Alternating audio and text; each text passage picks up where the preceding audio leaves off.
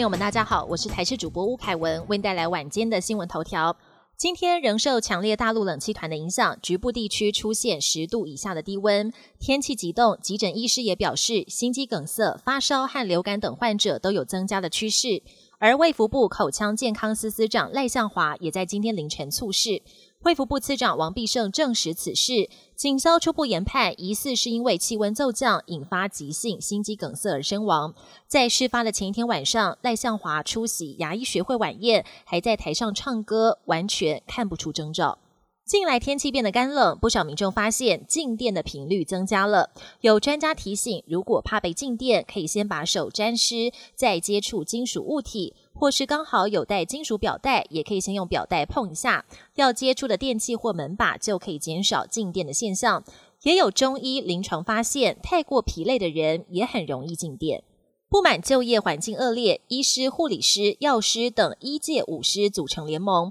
下午聚集上千人走上凯道，发起黑十字运动，炮轰中央，不愿带头改善医界劳动环境，却用增加招生名额跟降低国考门槛来补充人力，无法解决根本问题，要求中央把医事人员总量入法。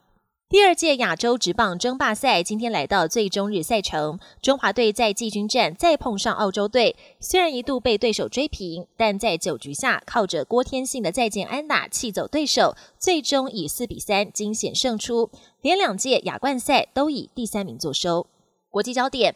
阿根廷总统大选的决选十九号登场，由被封为阿根廷川普的极右派候选人米雷伊对决中间偏左的经济部长马莎。双方阵营都在政治广告大量使用 AI，将电影主角换脸宣传自己或是丑化对手，引发《纽约时报》等外媒密切关注，被称为全球第一场大量应用 AI 的民主选举。多达十七万人十八号齐聚在西班牙首都马德里抗议左派总理桑杰士为了争取连任，用立法特赦加泰隆尼亚的分离派人士，换取六个小党的支持。不少示威者走上高速公路，交通一度打劫，示威者也跟警方爆发冲突，有多人遭到逮捕。